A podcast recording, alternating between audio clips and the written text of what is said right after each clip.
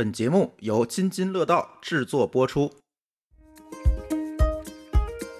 你小点声，你吵死我了！哎，吵死你了是一个什么样的分贝的量？或者，哎呦，你怎么这么大声，吓我一跳！吓你一跳的声是个什么样的量？哇，好舒服啊，这里好安静啊。其实没有太安静啊，鸟还在叫呢，啊，虫还在鸣呢。那是一个什么环境，会让人产生心理上的惬意的感觉？如果听不到声音，在这个社会去生活，真的会感觉是危机四伏的。你就明明显感觉到人的命运，一家人的命运，会因为一个听障儿童或者是其他残障的儿童的到来，发生多么大的逆转？就是后天的听力损伤，比如说有外伤，比如说感染，或者是长时间的戴耳机，比如说我身边就有一些爱听摇滚的朋友。就是他长期的戴耳机听摇滚，他就是容易，他就是听力。而且他们开的声音很大，有时候在电梯里面，你就能听见别人耳机里传出那种震耳欲聋的 声音，意识不到了，可能。对，我是陆一鸣，明天见。哇，感觉来了，哎，一下子就进入了那个当年看《今日说法》，进入了小时候的感觉。Hello，大家好，这里是原汤化原食的新一期节目，我是阿福。我是小黑，我是一姐。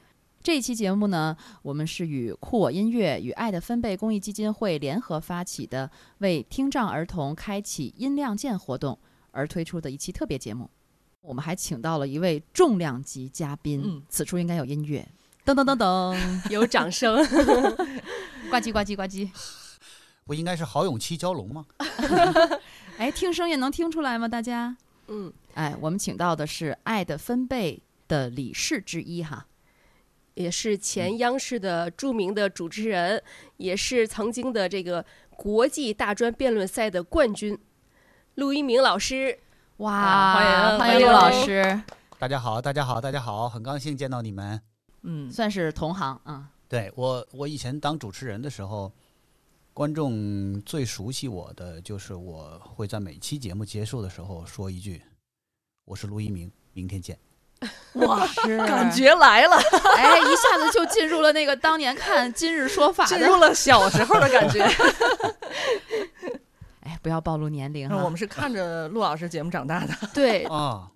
我们今天也是那个挺不容易，是远程来录制，但是也能从这个屏幕上看到陆老师当年的风采啊。嗯，对，一姐特别紧张，特别激动。现在是 我闹闹别人都来了。对，发烧前两天。我一般啊，一般我在跟现场的这个主持人或者其他的人这个聊天的时候，如果他们紧张，我就会说别怕，别怕，我我我还甚至可以让你摸一摸。完了，我们今天没这机会了。但是感觉好温暖。今天我们是远程。陆老师，我不知道这个问题是否有有点唐突，想问问您，您为什么会离开央视呢？呃，很多人都离开央视了，当然很多人也没有离开央视，继续坚守在自己的岗位上啊，这完全出于不同的人生价值观、人生选择。我原来在当央视主持人的时候，曾经立下宏愿，说我我我要当一辈子主持人，我到八十岁的时候还想当主持人，因为这个工作。太吸引我了，我觉得太有意义了。呃，直到我四十五岁那一年，我忽然发现周围看电视的人变少了。嗯，有感知，因为经常听到有人说：“哎呀，我们家电视三个月没开了，我们家电视一年都没开了，我们家都没电视。”嗯，我的天哪！就是你想发挥影响力的那个平台，它本身的影响力在发生变化。你看，我们现在更多的收集信息。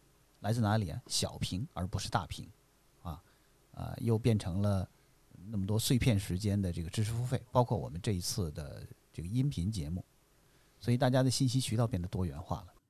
那我是一个其实啊不安于现状的人，总想在生活中制造一点改变。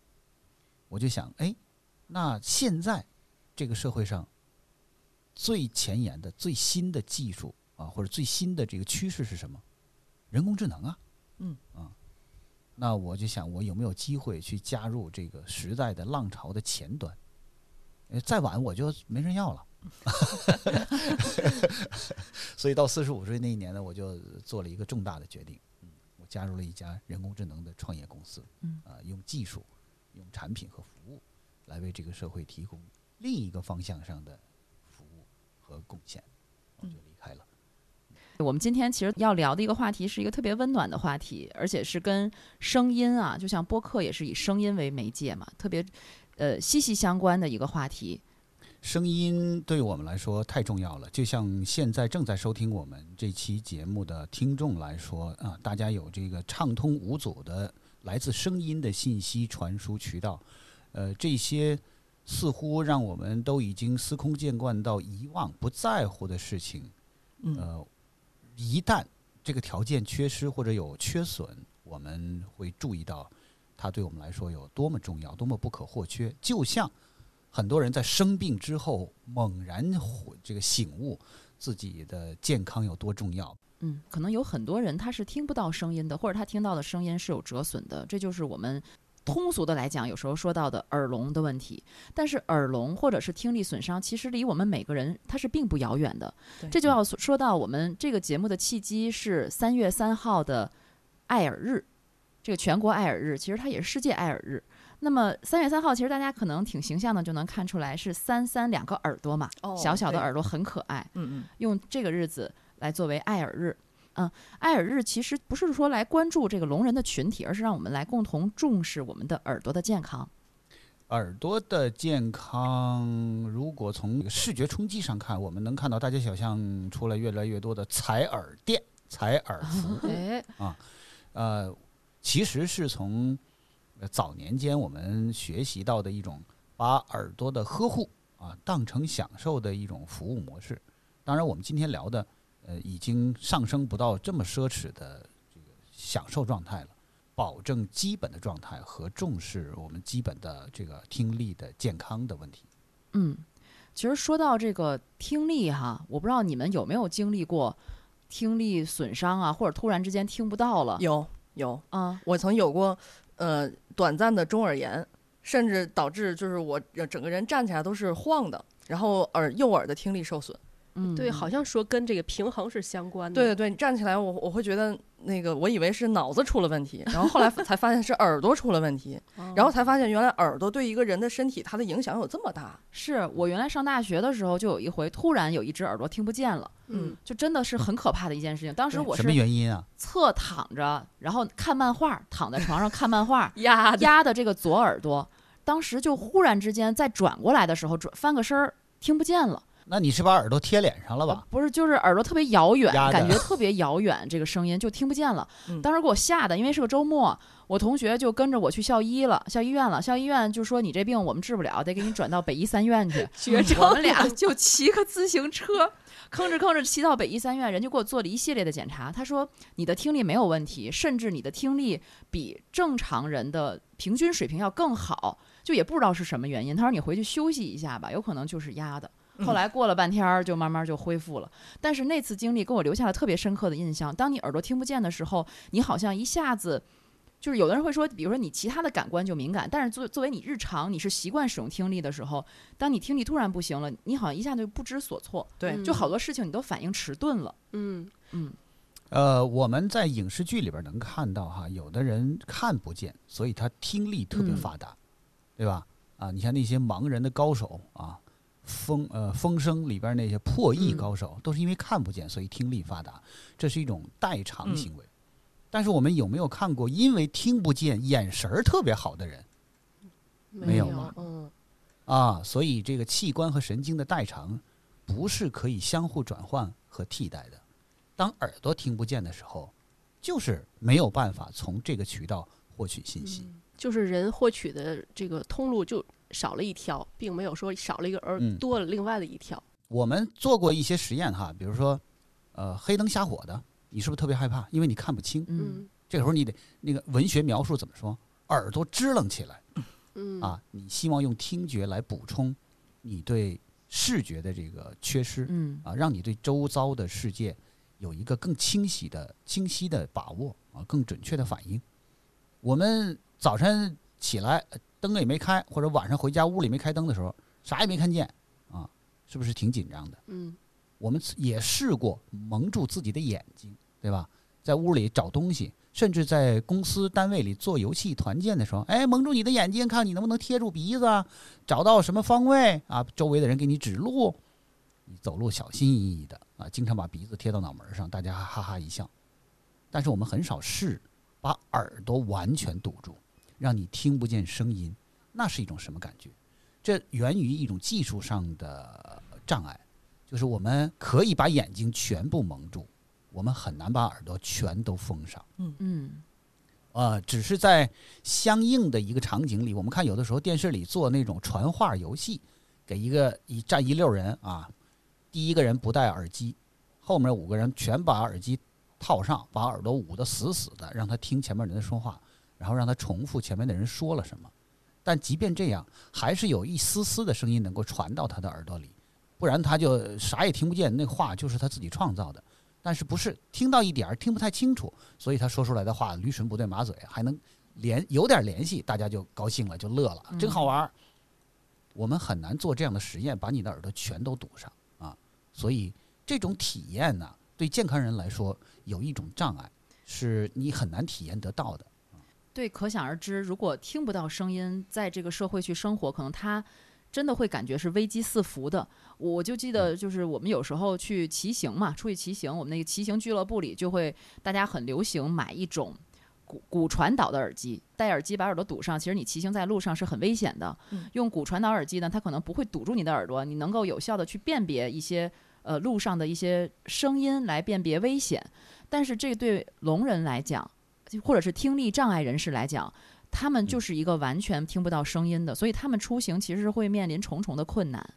是，嗯你后边有车来了，滴滴滴滴滴，他也听不见啊。嗯后边有人喊啊，小心点儿，让开，别撞着了，他也听不见。嗯呃，这个对他的对这一类人的生活到都会造成非常那个不方便的这种障碍。嗯，说回一个概念哈，呃，我们往往说到声音，呃，有一个量词，嗯是叫量词吗？是分贝哈。对对这个分贝其实就是我们科学一个量度，用一个科学的量度用来测量日常生活中自然界里各种声的强度、声的响亮程度啊，是一个什么值？你看我们平时老说你小点声，你吵死我了，哎，吵死你了是一个什么样的分贝的量？或者哎呦你怎么这么大声，吓我一跳，吓你一跳的声是个什么样的量啊？或者是哇，好舒服啊，这里好安静啊。其实没有太安静啊，鸟儿还在叫呢，啊，虫还在鸣呢。那是一个什么环境，会让人产生心理上的惬意的感觉？我给大家放一些声音，看看大家能不能猜出这一类的声音。你肯定听过这一类的声音，它大概是多少分贝啊？我现在放一下，嗯嗯，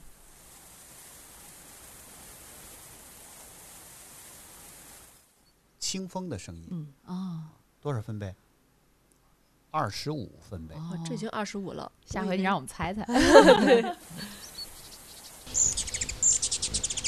鸟叫的声音。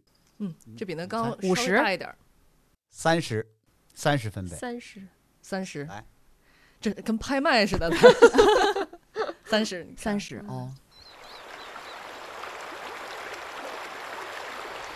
潺潺流水的声音，溪流，嗯，四十五，三十五。有零有整儿，三十五，哦，稍哎微大一点哎，，记住了吧？鸟叫三十啊嗯，，潺潺流水三十五。我们在听到这类声音的时候，这个分贝值的声音的时候，心情就会很愉悦，对吧？为什么我总猜的那么高？是因为我的听力太好了吗？啊、我因为我们平时接触到的声音的是那个分贝值比它要高很多。嗯，平时鸟在叫的时候都被其他的更强的声音压住了。嗯，我们接下来往下听，好，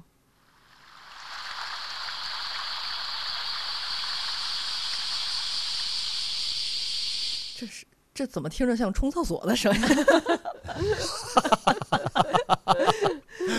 呃，这是一个生态厕所啊，这是一个蝉鸣的声音。哦，夏天，蝉嗯鸣，二十，可能是我们远程录音，我听不太听不太清。对对，远程录音可能听不太清楚。你夏天走到那个呃蝉鸣很狂躁的那个环境里，你心情也不好，对吧？对你太吵了对啊！还专门有人去抓那个蝉啊。对，过去天一亮，这蝉就开始叫。那古时候那个像《甄嬛传》里不是演的要给小主们把门口那蝉粘下来吗？啊，是啊是啊啊，要不然这吵的人不好休息。这多少分贝？二十，六比肯定比刚才高六刚才吗鸟叫都对呀哎呀，完了，我错乱了。六十五十。五十。嗯好，我们接下来再听啊，上课铃声，对，上课铃声多少？上课铃声很刺耳了，肯定很高，应该应该 六十五，六十八我觉得有一百。六十八，没有没有，不要心理上吓人，噔，上课了。七十。哦你看六十八，我很接近了。七十。嗯。恭喜你，好，接下来啊，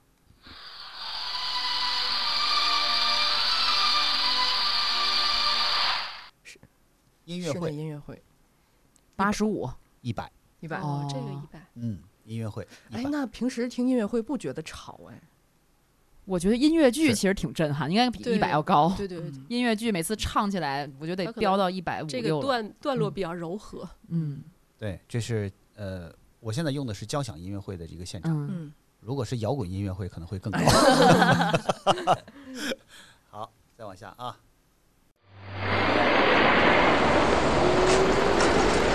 嗯，这个城市街道，嗯，这让我想起了呀，我车水马龙，我我上一套房子哎住在那个 住在快速路房姐，快速路边上。嗯，当时为什么把这房子卖了？就夏天开着窗户听的就是这个声音，嗯，它就挨在快速路边上，特别吵。对尤其晚上睡觉而，且它是常年的这种声音，那就得一百多，对吧？这按道理讲，一百二。一百二，嗯120哎，都赶上我血压了。我们常坐地铁吧？啊，嗯，对，你们在天津，我在北京对，中国很多城市都有地铁。我们在地铁里听到的那个声音，呼，咣当咣当咣当，那多少多少分贝？就肉那一下听，就是进来的时候，哦就是进你在地铁里了，但是因为现在有那个电电子门，一百三。一百三，就已经不太舒服了。嗯，嗯。非常不舒服了。嗯，所以你看，我们这个有些城市快速路、高速公路旁边会建立那个隔音障、对隔音墙。对嗯对如果周边有居民楼的话，一定要建。哎呀，没啥大用，我那个房子旁边 就有，还是卖房吧，大家。哎，你就能看到哈，这个分贝声音的量级对我们的生活有多大的影响。它有些呢让你心情舒缓舒畅，有一些就会让你特别烦躁、特别不适应。这都是我们对这周围的世界做出的一种生理反应，进而影响到我们的心理状态、我们的情绪状态。嗯。嗯，我们也查了一下，就是说这个人类的耳朵到底能够承受多大范围的这个分贝值？嗯，呃，它给的范围是四十四分贝到一百分贝，就是四十四分贝可能听起来会比较舒服，一百分贝就会暂时失去听觉，就已经极限了。就是极限就是我们刚刚听到的陆老师播放的那段室内音乐会，嗯。对吧？就是那一段。嗯。嗯，其实像刚才我们听了这么多不同分贝的声音，我们其实并不知道，如果这个分贝超过了一一定的数值的话，我们长期在这种环境下生活，我们听力会受到损伤的。会的。其实据呃据世卫组织二零二一年三月发布的世界听力报告，这个报告当中就说，全球会有超十五亿人听力受损。这个报告预计呢，到二零五零年，全球四分之一的人都会有听力问题，近二十五亿人将患有某种程度的听力损失。嗯，我觉得刚才听完陆老师给咱们发那几段音频，就觉得真的咱平时所在的环境真的太嘈杂了。对都超过一百分贝了。对呀、几乎就类似于这个。呃，对于平常人来说，每天都生活在强光里，去刺激你，去刺激你的耳朵，其实真的挺不舒服的。所以你看，我们有一些这个特种行业，呃，要有专门的这个劳动保护的政策。嗯你要是一个轮船上的轮机长，嗯你旁边就是一大发动机，嗯，或者你看咱们现在公交车好了啊，慢慢的都变成电车了。嗯，以前那大发动机就在旁边啊，嗯你站旁边都嫌吵，那司机一天就陪着他。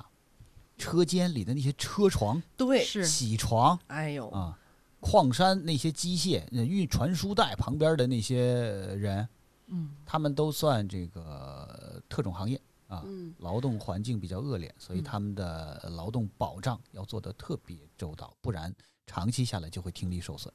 其实除了这些特殊的职业，还有一些原因，就是后天的听力损伤，比如说有外伤，比如说感染，长时间小孩儿吃吃小时候小时候服药，现在我觉得相对少一些了吧。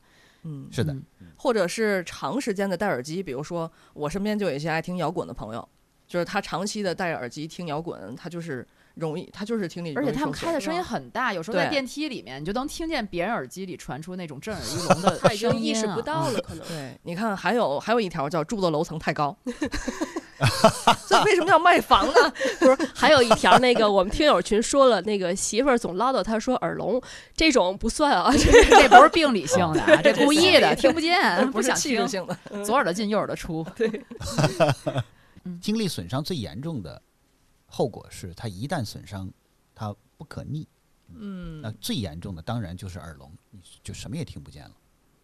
而且有很多，他其实是呃，我们身边就能看到有很多听力损伤的人，有一些是因为自然衰老，比如说嗯家里的老人经常会有就是听不见了，是吧？得带个助听器。嗯小黑，你不总说你我我爷爷爷，吗啊我爷爷就是他，他那种耳聋吧，他八十多岁了，他那种耳聋吧，还你要特别大声跟他说，他反而听不见。你得用适中的声音量去跟他说，而且你还不能说的太快，你要说的慢一点，他是能听懂的。问题是老头儿特别可怜，就是他在家唯一的娱乐活动就是看电视，可是电视里边他出字幕，他还能看字，对吗？你知道他曾经追过一个剧，然后我后来给他买了一个这样的耳机戴上，他戴上耳机以后才发现这个剧里是有音乐的，哦，是有背景音乐的。他平时他真的就是看剧，就纯看文字，你知道吗？就原来那音效 音效都没有起到效果。但是后来我爷爷也不戴这耳机，他说不行，越戴这耳机耳朵越聋，哦，可能就是他因为长时间佩戴耳机导致的，嗯，所以后来他又选择还是看字。嗯，哎呦，默剧。这让我想起那个马马冬梅、马冬梅。呃哎呀，呃器官衰老了，或者是嗯大脑中那个负责听力的那部分神经呃衰老了，嗯，都嗯都会出现这种情况。这个是比较常见的，就是在我们家里的这些老人，是，嗯，其实我还接触过一些聋人吧，嗯嗯，我养了一条大狗，一一一只八八十斤的拉布拉多，所以洗澡的时候呢，基本上到外面到宠物店去洗。然后我们前段时间去的那家宠物店，呃，给我的狗洗澡的那位小姐姐就是一个聋人，怎么跟他交流呢？她其实带着一个助听器，她有应该是有一点点听力，应该也经过训练。她说话的时候咬字会不清，她会跟我沟通。哦然后他看我说话的时，他我说话，他会死死的看着我的嘴唇，而且他在看着我的时候，他的眼神特别木讷，就是傻傻的，就傻乎乎的那种可爱。我一开始跟他沟通的时候，我说：“哎，我们家狗可能这儿不好，那儿不好，你洗澡的时候稍微注意一些。”我发现他不理我。然后一开始我还说这人为什么没有这么没有礼貌？高然后冷啊。后来他可能是听到了一点声音，他才哦抬起头来看着我。我一看，然后他，然后他跟我说第一句话，我才发现他他是听力受损的人。嗯，对，然后特别就是特别他能跟你说话是吗？他可以跟我说嗯话，然后但是他会简简单的说一些，嗯而且小姐姐 又有纹身又抽烟啥的，还挺叛逆的一个小姐姐。就是她看着我嘴唇的时候，眼神就会发傻，我觉得。嗯然后我们家狗特别神奇，不知道为什么，我们家狗特别喜欢它，就每次进宠物店，他们是轮换洗，但是每一次我们家狗一进去，第一个先去找它，然后先去跟它摇尾巴，不知道是怎么回事，我不知道他们俩之间是有哪些磁场。他们可以交流，可能。嗯嗯这也是一种代偿啊。刚才咱们说那个看不见的人耳朵会特别灵，语言表达有障碍的人，由于他这个听力不好，啊，导致他语言表达有障碍，所以嗯他的微表情、他的肢体动作就会比我们更精准、更嗯发达。而狗本来也不不会跟人说话，嗯，它是会通过这样的表情、啊，动作和它产生交流的。哦嗯，所以所以这个小姐姐反而是那个店里最容易跟动物交流的人。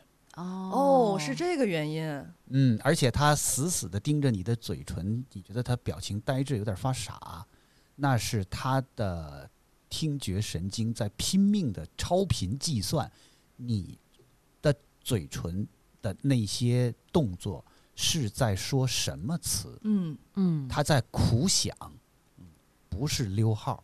对，但是你看上去他很傻，其实那是专注。嗯嗯，对，所以我发现了，后来我因为我平时说话频率还是比较快的，所以我就慢慢跟他讲。我在想他是不是在猜我说什么。他去理解一件事情的走的神经可能跟咱们不太一样，他是通嗯过视觉到大脑，再通过语言出来。嗯嗯，其实跟我爷爷看剧看文字嗯，有一拼。是 你看陆老师讲的好专业啊，嗯我觉得呃应该让陆老师再讲一讲，因为陆老师您现在是在爱的分贝。因为这也是您现在呃从事公益活动主要依托的一个基金会，是吧？没错。嗯呃，爱的分贝是二零一二年到今年，你看这都十一年了啊！这如果算完整年份，这就十年啊。爱的分贝二零一二年成立的，当时就是呃一帮主持人、播音员啊，主要是来自央视的，嗯就想发起一个活动，因为大家平时在屏幕上说话嘛，啊，我们口齿伶俐、吐字清晰、发音标准，啊我们都不觉得这是一个什么了不起的能力。然后我们偶然的机会，有一些主持人接触到了这些听障的孩子。我们现在去网上搜视频，还能搜到那些听障的孩子戴上耳蜗之后，第一次听到外界的声音刺激，那种惶恐，哇一下吓哭了。这孩子一边哭，他的妈妈也在哭。嗯就是孩子从来没有对声音有过这样的反应。孩子经过了比如几个月的训练之后，第一次还发不清楚那个叫妈妈那个声音，哦，那个那个特别感人，那个妈妈的哭的声音比、嗯那个孩子声音都大得多得多。嗯，我们发现真的有这样的场景的时候，我们自己心里就是被揪得紧紧的，受不了啊。那我们想，我们既然是名人啊，社会上知名人士，我们能做点什么能帮他们呢？你让我们去教他们说话，这不太可能嗯啊，我们也没有那么多时间。那我们总得干点事儿。既然我们有影响力，我们为什么不利用自己的影影响力去呃整合一些社会上的这个爱心啊，让大家有钱的出钱，有力的出力啊，成立一个基金会，然后通过公益组织啊，这个组织化的方式，系统的能够接触到这些来自贫困家庭的听障儿童。一般我们嗯因为不太了解这个事儿嘛，一开始都会觉得，哎呦，就跟手术一样，听不见吧，植入一个耳蜗，啊，就跟治近视眼似的，做个手术你就不戴眼镜了。不是的，加上耳蜗之后，还要经过长期的康复训练，因为这个孩子他没听见过声音，没有受到过声音的刺激，从而他的语言发展也会停滞下来，就不会说话呀。不会说话的人，就是因为他听不见呀，他不会学嘛。嗯孩子呀呀学语，都听不见，学什么呀？一旦听见了，那个语言中枢的发育，它等于是从第二站、第三站开始的，不是始发站，啊，那我们得有专门的训练去帮助他们开始学说话。所以，你看小黑刚才讲的那个宠物店的那个小姐姐，说话还是不够清晰，但是她已经能够听见了，那是因为她没有在最开始、最该学习说话的阶段植入耳蜗，或者是植入耳蜗之后没有经过专门的训练。啊，这个耳蜗进去了，他得要有人教他怎么去识别声音，怎么去听懂别人的话，然后慢慢的跟着学。啊，这是一个特别浩大的工程，光靠我们的一腔热血，我们那点影响力，我们振臂一呼，我们还得有正常的工作，不能天天在那儿振臂一呼啊。所以我们就想想到了要成立这样一个组织。然后我就是也是，嗯，算是创始人之一啊，嗯因为第一批的理事里就有我啊。当然，呃，能够付出更多的努力的还有一些不是主持人的人，因为这个组织里如果都是主持人，那就没有干活的人了。嗯呃，我们大家平时都在各自的节目上，那那些日常的工作谁去推进呢？后来就有了越来越多的朋友加入我们，很多企业家、主持人嘛，你想，这个社会资源也多啊，认识的有钱人也多啊啊，然后跟公益机构打交道也多，呃大家互相帮忙啊啊，互相支援。我们也承诺，嗯，每年这个花出三十三个小时来为这个听障儿童呃做服务，可以是录一段音频，啊，读一段古诗，鹅鹅鹅，曲项向天歌，啊，教他们学说话。嗯也可以是就做公公益志愿者，去探访那些贫困家庭的听障儿童。你想，这个这个组织成立这么多年，十年了啊。截止到二零二三年的二月二十四号，我们一共资助了两千四百三十一名听障儿童和青少年植入这个人工的耳蜗，资助了一千零三名听听障的青少年升级人工耳蜗的体外机。这耳蜗分两部分，一部分是体内的，就是就做手术啊，放到耳朵里；还有一部分是体外机，就跟我们平时看挂的那个红船的那个耳朵一样。嗯啊，那个体外机，呃，也是跟里边配套的。那体外机是可以换的，嗯所以我们还帮助了一千零三名听障青少年升级人工耳蜗的体外机。我们资助了四千三百一十名听障儿童进行康复训练，为一万三千八百四十八名听障儿童的家长发放爱的分贝的认知包，为一千六百七十三名听障儿童的家长提供了培训，为七千六百八十六人次的听障儿童的家长提供线上的支持，还建立了三十八所认知学习中心。所以在二零一八年的时候，这个爱的分贝呢，就荣获了中华慈善奖，这是对公益组织来说的至高大奖，是，就相当于公益组织里边的金鸡奖。嗯啊二零二零年的时候，北京爱的分贝公益基金会还被评为北京市五 A 级社会组织。我相信刚才我罗列了那么多数字啊，大家记不住，因为数字太多了，互相抵触、互相冲对冲，记不住。但是也许有人会有一种感觉，哎，你们这个组织说的挺好，都成立这么多年了，怎么这个资助的人数还是四位数的，都没到五位数，也不咋地嘛。这恰恰就是我们对听障儿童的康复啊需要的投入，呃需要的这个后期的训练，它的成本有不了解的地方。嗯一个孩子做一个手术，从耳蜗到做术后的康复训练，大概四十万嗯，一个啊，一个耳朵大概多长时？是一个耳朵还是一个一只耳朵一？个耳，对对。哦，然后大概要多长时间呢？短的几个月，长的需要几年。所以要帮助一个孩子从听不见到听见，到开始呃会说话，到说的流利，嗯说的清楚，说的基本清楚吧，啊，能够呃保持就是拥有一种基本的生存能力，需要长期的训练。嗯，所以十年我们两千四百三十一名儿童青少年，我觉得已经是一个很了不起的成绩。嗯嗯干嘛非得是儿童和青少年？你想，咱们什么时候开始学会说话的？第一次学叫爸爸妈妈什么时候？咱们如果有孩子，或者见过别人家的孩子，或者听过别人家炫耀自己的孩子会叫爸爸妈妈，什么时候？八九个月一，岁左右，嗯一岁左右吧，嗯对吧？这孩子到了七岁，该学的话差不多都学会了，嗯只是有些词汇不懂，但是表达方式啊什么都会了。过了七岁再学，就晚了。嗯跟他的呃大脑中枢的发育的阶段就不匹配了。有一些我们帮助的主要是来自贫困家庭的这个听障的孩子，这样的家庭有一个特点：第一，穷；嗯，第二，没知识，不知道这个孩子因为什么，不知道这个孩子该怎么办、怎么处理。知道了以后，因为穷，没辙，干瞪眼，熬着熬着熬着，这孩子十岁了。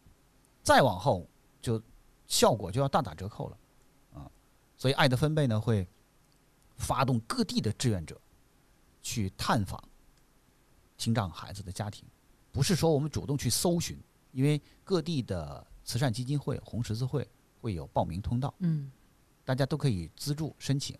当然，志志愿者要去宣传，告诉他们有这么一个通道，啊，当地的呃这个社会保障局，嗯，福利机构啊，村委会主任，我们都得告诉人家，如果你们村里有了这个情况，啊，可以来找我们，报名通道在哪里哪里哪里。哦，可是，你看我们十年两千四百多人，申请的人有多少？嗯，不是每个人都有机会，怎么办？因为我们资金也有限啊。嗯我们就得实地去看呐。我当过志愿者，开着车，啊，带着我女儿，啊和我爱人，开车到了河北一个农村，开了三个小时的车到村里，啊，看看这个孩子的家庭状况是什么样的，然后填表，现场还要拍照，要拍视频，作为这个佐证，都汇总到爱的分贝的总部，专门拿出一天时间，理事们在一起开会，评价，打分，到底哪个家庭可以获得资助？这听上去特别像是一个比惨大会，谁谁更需要啊？就是因为谁更惨，谁谁更需要啊？但是我告诉大家，就是你看到的那些资料啊，上来的资料，那个惨的程度其实都差不多，所以有的时候特别揪心，特别纠结，你就不忍心不让那个孩子接受资助，嗯。但是你手里就这么多钱，啊，你就没有办法让所有的孩子都接受你的资助，所以有的时候呢，我们会大额资助，这实在是不行了。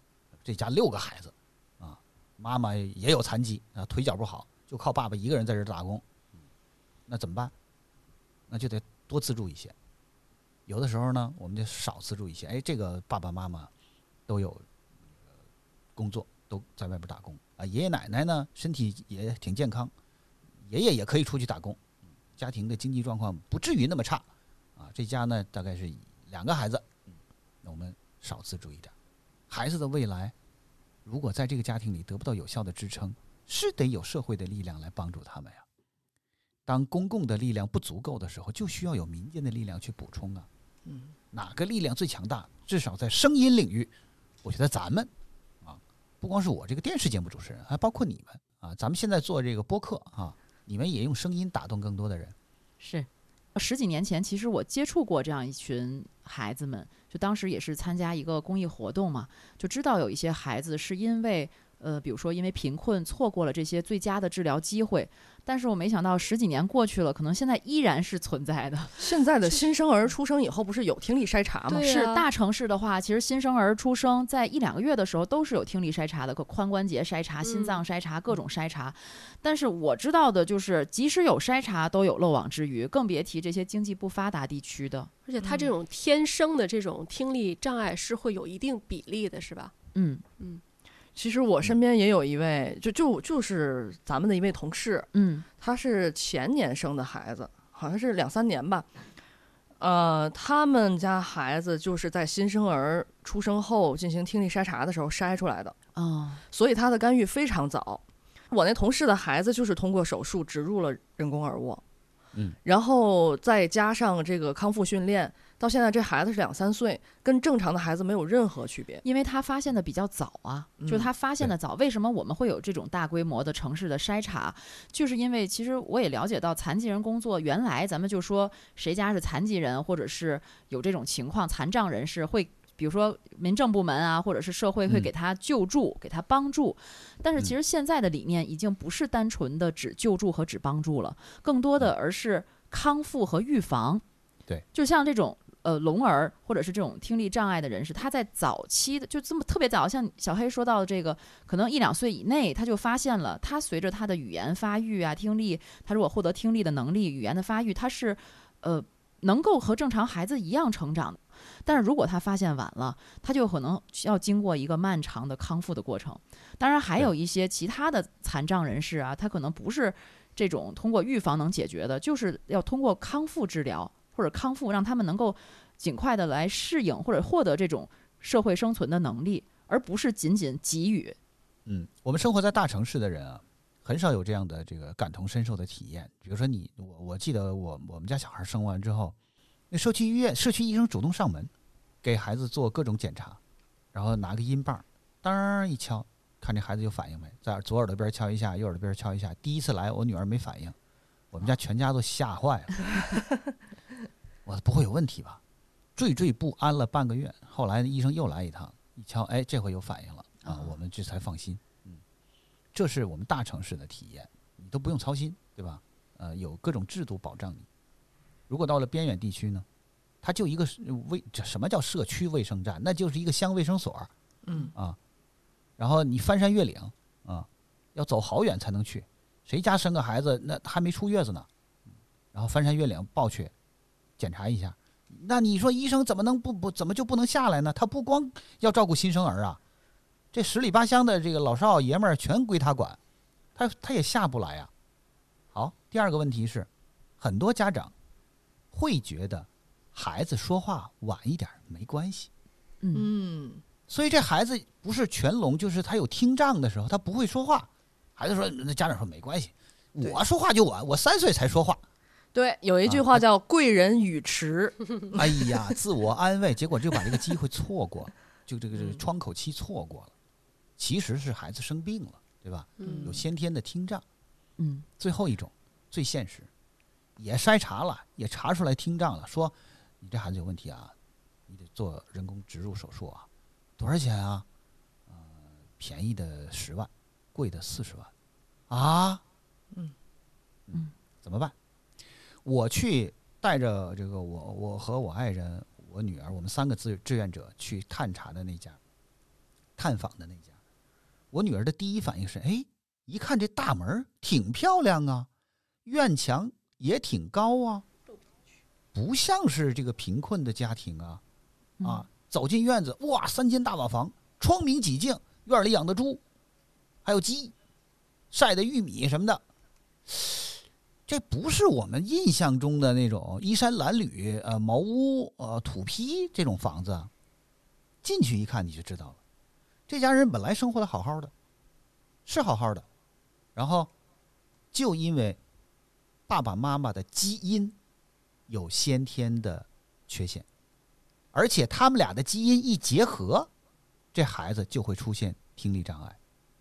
所以发现了第一个孩子有问题之后啊，就到处寻医问药，因为一下子不能接受那么大的这个手术的成本，都是打工的啊。本来爸爸妈妈很年轻啊，在北京打工，在一个酒吧里啊，一个是收银员，呃，一个是服务员，然后爷爷奶奶呢就是当地的农民。要没有孩子听障这件事儿，这家庭的生活就一直稳步奔小康，没问题。好，一有这个孩子的问题，得了，离不开人。孩子这么小，妈妈得留在身边，爸爸出去打工，妈妈自己留在身边呢，不能和奶奶在一起，因为俩女的有农活也干不了，爷爷也得留在家里。就因为这个孩子把家家里三个大人都扣住，收入下降了吧？然后再支持，在手术之前，他得他得想我我能不能不手术？万一要治好了呢？到处跑医院，路费、医疗费。到一个医院，医生说不行；到一个医院，医生说不行。等他最后死心了，说不行，这真的不行了的时候，可能已经跑了十几家医院，花了多少钱了？收入降低了，支出增大了，这个家庭的，我们用现代企业管理的语言说，它不是资产负债表坏了，它是现金流量表坏了，它没有现金收入了，所以你看上去房子啊都成，我说哎，我我直接就问啊，因为你要对这个所有的候选人负责，我说你们家还养猪呢，房子盖的挺漂亮啊，人家听出来了，说这是孩子结婚的时候盖的，作为婚房。可是有了这个小孩儿之后，完了这日子就急转直下，这叫什么？这就叫我们平时在新闻里边经常听到的因病致贫，嗯，因病返贫。是。我们以前听到的是是个概念，是个政策，当你直观的感受到的时候，那个是完全不一样的那个刺激，你就明明显感觉到人的命运，一家人的命运会因为一个听障儿童或者是其他残障的儿童的到来，发生多么大的逆转，而靠他们自己的力量是没有办法扭转这个势头的。爸爸就算出去打工，他能挣多少钱？打工一个月就算送外卖，在北京。拼死拼活一个月八千块，够了吧？家里三个大人要吃饭，一个孩子要吃饭，另一还有一个孩子要、呃、治病，啊，这个孩子还得治病，你说这钱够吗？你也可以想见，这个爸爸对吧？风里来雨里去，自己的健康状况也会，嗯，被透支。然后终于有一天，这爸爸也得上医院了，这家的日子还怎么过？所以，听障儿童的家庭。由于有上面那么多这个阴差阳错的条件，在你呈现在你的面前的时候，你的心没有办法保持平静，你就眼看着你就不能不伸出援手。就是您像您在北京，我们在天津，但其实您比如做公益啊，去呃做志愿者，也是驾车能去。也就是说，这些您救助的、您曾经拜访过的这些呃听障儿童家庭，离我们并不遥远，就在我们身边。没错，呃，也也有太远的，我们真的去不了，云南的、贵州的、广西的，呃，而且在山里的，我们就是去不了了，我们就跟当地的志愿机构联系，啊，你们嗯替我们去嗯，啊，我们的探访标准是这样的啊，然后把嗯这个资料给我们传回来。您讲的这些就是现实，因为我们有时候会在那个短视频里会看到，包括国内外都有这种，就像您讲到的，这孩子戴上人工耳蜗，包括他配上适合的助听器，第一次听到声音的时候，就他的那种反应，他的那种反馈，会让人觉得特别温暖。就这一刻，可能觉得之前付出所有的辛苦都是很值得的。我嗯不知道您有没有亲自见证过这样的时刻呢？有啊，嗯我我们有一次爱德芬贝搞一个特别巨大的活动，我爱德芬贝啊，除了在疫情期间之外，其他每年都会办一到两次朗诵会，所有的这些主持人都来，呃然后朗诵会这个卖票，我们不为那个挣那个票钱，就为扩大社会影响力，在北京的很多剧场，嗯呃朗诵会，有一次我们把一个听障儿童的康复机构的孩子们、老师们都接来了。那些孩子们都是哇特高兴啊，可能也第一次来北京啊。然后当然他们不认识我们啊，谁他们也不看电视，谁知道这些主持人都是谁啊？但是老师们告诉孩子们说，这些叔叔阿姨们帮助了我们，你们的耳蜗是他们给带的，他们就跟我们特别亲，就跟我们拥抱，就往我们怀里扑啊。那是什么感觉？因为孩子见到陌生人都会害怕，往后躲。不，这些孩子们反而特别乐观，特别健康，特别阳光。然后其中一个孩子还跟我女儿合作了一首诗朗诵，这个孩子叫呃启军，这个孩子的故事特别好玩啊，特别有代表性。启军小的时候一生出来，啊，应该也是一个至少不是大城市，但是不是不是农村，一查一生出来就查出来听力障碍，先天性全聋，嗯啥也听不见，啊，这个妈妈都绝望了，然后要植入耳蜗就很贵，幸亏有爱的分贝来资助他们，啊，具体资助金额我忘了，反而反正是十个月的时候就做了耳蜗植入，那你说幸哎真是他这个早啊啊，那个这幸真幸运啊，是啊，谁家十个月的孩子做个手术啊，耳朵里放东西，不也遭罪吗？然后又又进入北京通州的一个语言康复学校，专门训练三年，慢慢的就能说话了。嗯这个妈妈就一直陪着这个孩子。你想，我刚才描述的那个因病反因病致贫的那个家庭场景，这妈妈是不是就不能上班了，就不能挣钱了？这家里全得靠他爸啊、他爷、他外公这些人啊，他姥姥。可是这个孩子恢复的特别好，由于恢复的早，恢复的好啊、也很自信，所以排练诗朗诵，他和我女儿一起朗诵一首诗。这个孩子那个表现力啊，比我女儿还要强。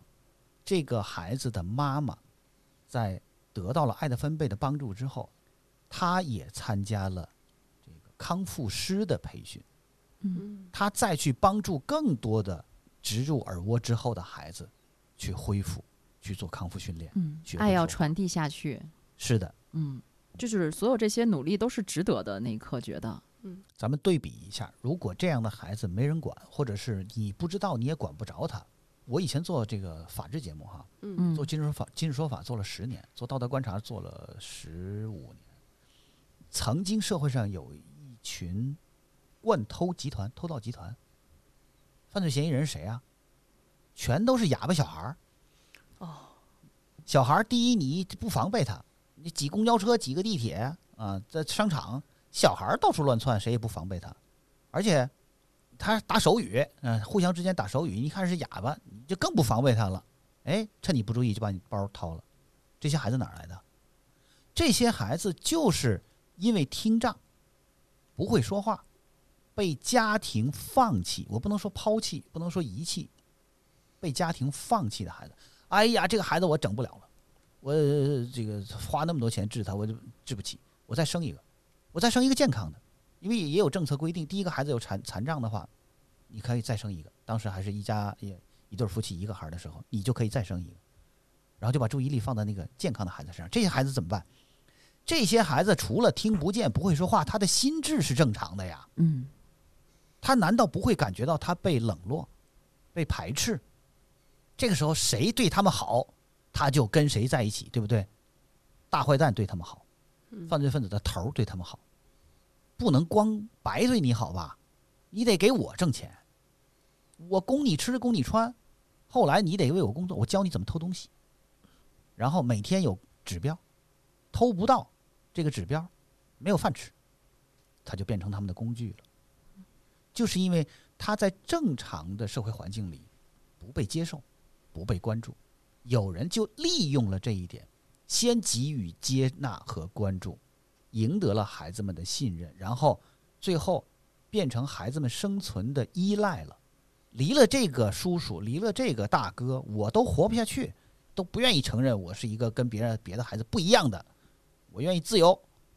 他，你想，他本来自卑，他需要用更强大的或者是更叛逆的行为去对抗这种自卑，这是人的心理防御机制啊。啊，我要自由自在，喝酒抽烟，我早早就开始，以此来证明我我是一个可以自力更生的人，但是没有生存手段，没有劳动技能，他是个孩子啊，他应该在学校里读书呢。好，学会偷了，因为他是一群被我们忽视的、被我们遗忘的，甚至是被我们排斥的人，他们自己形成了一个封闭的圈子。嗯只有这个圈子里的人彼此交流，跟别人谁也不搭界，完了，嗯，他就不在我们通行的社会规则里生活了，对不对？他们有自己的生存法则，就变成犯罪分子了。所以听陆老师说的，其实它是一种这种悲剧，这悲剧又不只是对于聋人，就是聋哑人他的个人的命运的这种悲剧，它还有、还会引发很多社会的问题。那我嗯们如果放在我们现在的日常的生活来讲，为什么我们会觉得身边好像没有聋人，聋人很少，但并不是。本身的数量少，而是他们可能就是因为各种交流的障碍，导致了他们很少出门，尤其在长大了之后，他们可能很少去愿意跟外界去接触。嗯、我们有时候看到残障人士啊，比如说是盲人也好，我们看到他，我们可能去帮他一把，呃，帮他过个马路啊，或者什么帮他一把，或者是身体残障啊，我们去帮他推个轮椅，可能这些都是我们很直观的能感受到的。但是聋人，呃，他好像从嗯外表看着没有区别，就往往容易被忽略。其实我我在公共场所看到过，看到过是一群聋人，他们在一起的时候，你会注意到集，体，嗯对他们集体出行的时候，你会注意到，因为他们他们一直在打手语。嗯我觉得我能够帮助他们的是，这是我自己浅薄的认知，就是当看他们啪啦啪啦打手语的时候，我假装没有看见，嗯嗯，就我不去注目注目他们，我觉得这可能是对我能够对他们唯一的帮助了。嗯嗯，而且尤其比如说他们如果到呃公交场站，比如说到火车站、飞机场，它很多信息都是用广播来传达的嗯。它虽然有屏幕，但是这些数量也有限，它收到的信息就会比广播慢很多。比如说进到机场安检以后，要到达登机口，在这个过程中就。很少有屏幕来给你提示各种信息，几乎全是广播。比如这个时候开始登机了，这个时候开始检票了，对吧？呃，我觉得就是仅仅这一个小事，我们就可以看出他们在日常生活当中会有多么的不方便。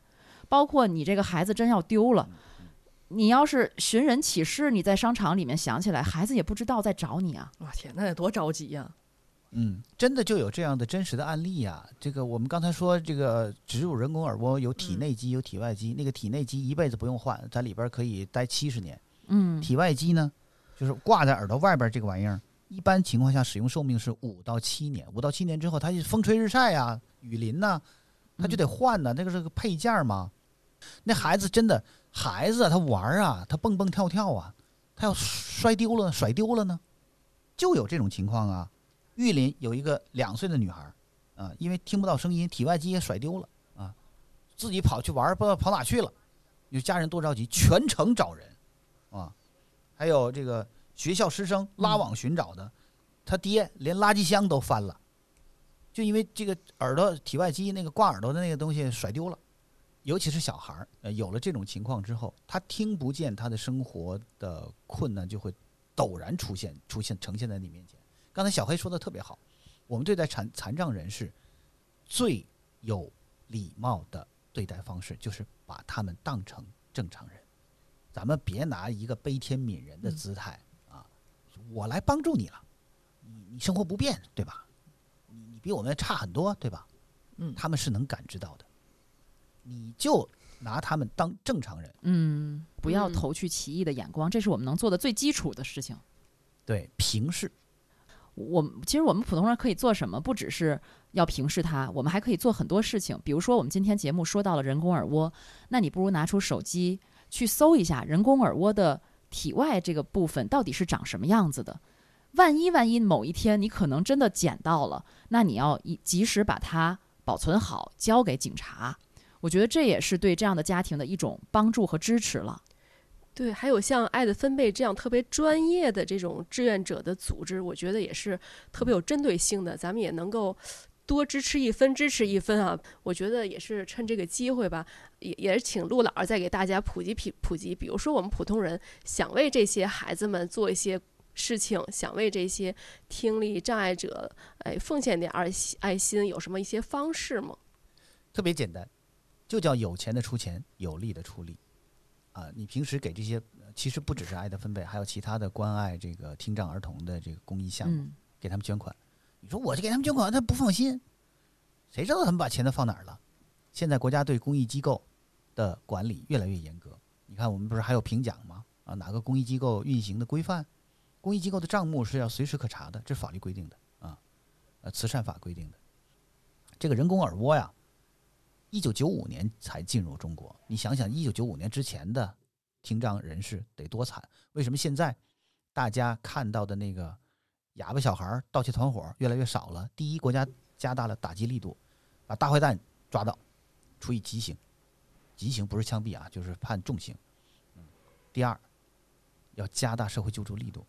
所以，如果是这个出新生儿筛查里边发现了，我们有听障的问题，可以直接向国家申请救助。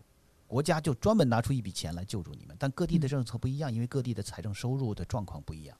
现在一个人工耳蜗，这个十到三十万不等，中位数是二十万，就差不多这十款产品，排名第五的那款产品，你不买最好的吧，不买那个纯进口的，排名第五那个产品也得二十万。这体外机市场价格四到七万，然后咱们说了，啊、五六年换一个，因为它它老化了，对普通家庭来说，其实是个不小的数字。就有这样的我们这样的社会机构啊，所以你你没有时间没关系啊，你把你的这个零钱，平时不用的钱，嗯捐给这样的公益机构，捐捐给你信任的公益机构，由专业人士高效的帮你去实现你的爱心。像腾讯公益每年还有这个九九公益日，你捐多少，腾讯还拿出钱来配捐，这是有钱的出钱，有力的出力呢。你说我我这个地区啊，本来也不是大城市啊，我都五线城市了，我甚至还在这个镇上，我就可以当志愿者呀，我就不用北京来的人翻山越岭啊、呃飞机、火车的跑到这儿来看申请的家庭的状况了，我来帮他们完成，也一样，那就是帮助更多的有听障儿童的贫困家庭去申请这个基金，得到资助，这也功德无量啊。目前全国人工耳蜗的植入者的人数啊，也就十万人，就是各种各样的原因，要不他就错过了，要不他就忘了，要不他就是没钱，也他也不知道有这样的救助政策。但但但但听障的，刚才小黑给我们公布的那个数据多吓人啊！啊，多少亿？嗯，怎么才十万人植入耳蜗呀？各种各样的原因阻碍了他们，帮助他们就是在帮助我们自己。如果没有这个系统的帮助政策，这个人群就会变成一个独立的人群，和我们主流的人群、正常的人群完全脱离开、隔离开，它就会反过来影响整个社会的生活质量啊！而且这个人从来就不是一个个体，人是作为一个共同体中的一员而存在的，所以做公益、做慈善，本来就是我们作为人类共同体的一员该做的一件事儿。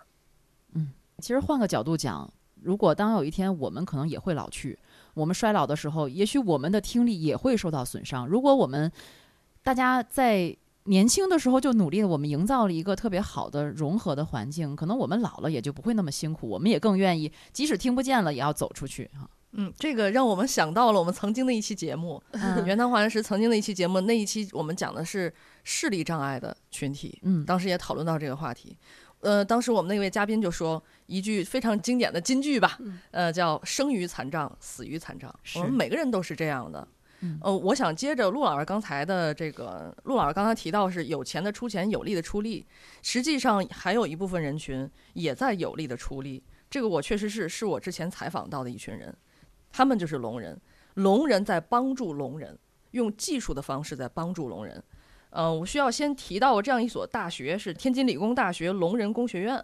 这个学院，呃，它是一所特殊教育学院，但是呢，又不是像普通的那种特殊教育学校，它有这种聋人界的小清华之称，就是说，对，就是说能够上大学的聋人，他们第一志愿都会选择这里。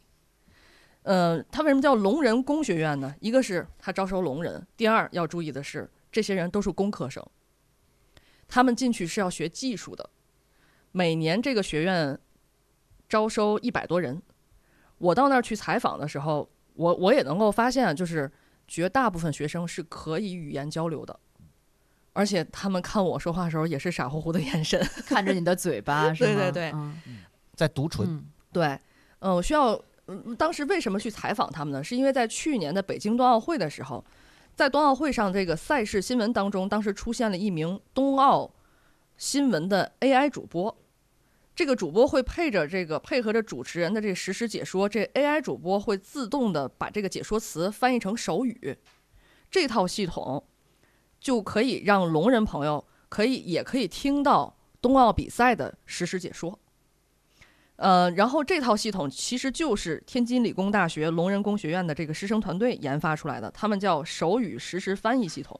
哦，对，真了不起。嗯，所以当时我去采访的时候，就一进到他们那个实验室里，就能够看到有一个同学正在对着电脑在那儿输入各种手语。嗯，呃，他们是用这种输入手语之后，然后去训练他们的机器人，然后这样进行双向的互动翻译，这是他最最终的一个目的。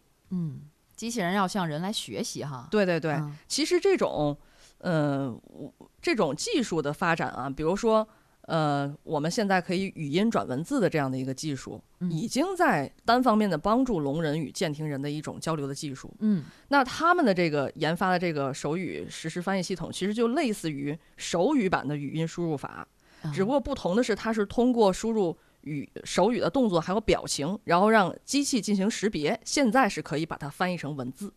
哦，对对，我记得好像影视剧里面以前演过，就是如果一个聋人他想去跟正常人交流，他可以拿着手机去让你说话，然后嗯他识别成文字，然后告诉你他在打。他在打字，对，其实这个这个问题啊，你问的特别好。就是当时我采访这个聋人工学院这个院长的时候，是一个女院长。嗯这个院长她她当时就说，有人会问他为什么一定要搞这种手语翻译？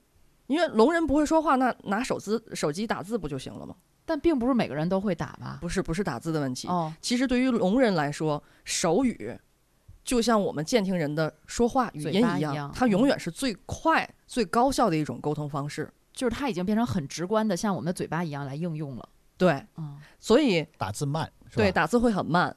所以，尤其是这个，你像他们的学生，现在要要是生病了去医院，是必须要有人跟着去的。嗯这个聋人，你想在和医生沟通病情的时候，尤其尤其是在疾病状态下，突发疾病状态下，然后他是非常着急和紧张的。对，所以他们研发的这套手语翻译系统，它最终的目的是要在复杂场景下实现这种实时的转换。啊，而且肯定是双向的。对，这这个太好了。医生问你哪儿哪儿不舒服啊？嗯，就聋人听不见对，啊，他一看这个手语翻译，这个 AI 的这个智能机器人，嗯，然后他就知道医生在问我哪儿不舒服，对，他再对着这个手机的屏幕比划一下，嗯然后这个翻译成语言，对，啊就传递给医生啊，我肚子疼，嗯，这个就非常好了。对，然后医生再传递给他，然后通过手语的方式再翻译给这个聋人，这样这是他们最终的目的。现在还在训练这套系统，然后不只是看病，呃，你小到比如说在这个学校食堂里跟食堂阿姨在那种嘈杂的环境下跟食堂阿姨沟通，我要哪个菜，我要哪个菜，嗯，我要几勺什么的。对 对，或者是我在火车站在这种公共交通系统去问路的时候。在这种复杂场景下，也能够让聋人能够便捷的出行，有尊严的活着。真的这种无障碍的环境的营造，真的还有很多可以做的事情啊。这么看来，而且技术真的会给这样的工作能够加速了。对，没想到人工智能也为残障人士带来了生活的便利。对哎，这是技术改变我们生活的一个特特别典型的场景啊，真的非常好，非常好。当然啊，就是除了人工智能的帮助，我们还需要每一个普通人的支持哈。所以你说我能干什么呀？我这一个月一百块钱，这也不管用啊，管用。更多的人捐一百块钱就管用。啊，你跑个腿儿，啊，你去看一眼，管用。你让更多的人了解这个知识，管用。你平等的对待他们，平时不要忽视他们，管用。他们需要帮助的时候，你伸出援手，管用。你不关注和你不一样的人，他们是不会改变的。关注他们，他们就会因为你的关注，因为你的一点努力，我们就可以动员或者是激发更多的人心里边的那种慈善的力量、慈善的感知，变成行动。咱们积少成多还不行吗？又不只是爱德芬贝一家公益组织，那么多公益组织都在做做这样的活动，我们可以改变那么多孩子的生活。就是我们点滴的付出，可能就能改变这个社会哈。嗯、最后呢，我想用，就像刚才陆老师说的，一个十四岁的孩子，十四岁的呃陆老师的女儿和听障儿童启军，他们一起朗诵《我长大了》，来结尾，让大家一起听听爱的力量。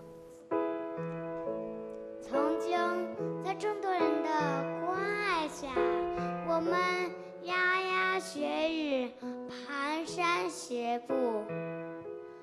曾经，在众多人的呵护下，我们开始迈开人生第一步。关注我们的眼睛，永远有那么多、那么多。呵护我们的双手，永远有那么多、那么多。妈妈，请放开您温暖的手，让我独自在坎坷的路上磕磕碰碰向前走。爸爸，请放开您慈爱的手，让我踩在坚实的土地上，与一切困难、一切胜利交朋友。老师，请放开您关爱的手，请您相信我很勇敢，在任何困难和挫折面前不会低头。我我想长大，我要长大。可是，什么才叫做长大呢？妈妈说，长大是从蹒跚学步到展翅到展翅高飞。爸爸说，长大是从牙牙学语到出口成章。老师说，长大是从一张白纸到色彩斑斓。哦，哦，我明白了，长大是蜕变的过程，长大是成长的经历。长大是一件快乐、幸福的事情。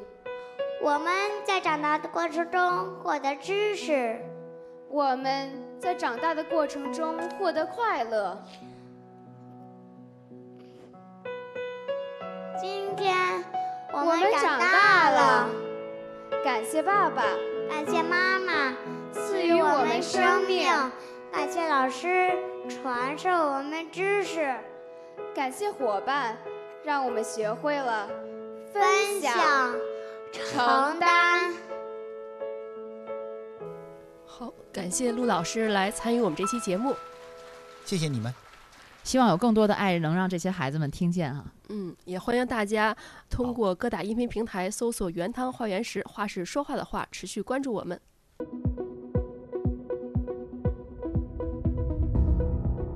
感谢您收听本期节目。本期播客节目由津津乐道制作播出。你也可以在我们的官网 d a o 点 f m 找到我们的更多内容作品。如果您喜欢我们的节目，欢迎在微信、微博、朋友圈等社交媒体转发分享。您的分享对我们而言十分重要。如果您希望与我们互动，可以关注我们的微信公众号“津津乐道播客”，天津的津，欢乐的乐，道路的道。在关注后按提示操作，即可加入我们的听友社群。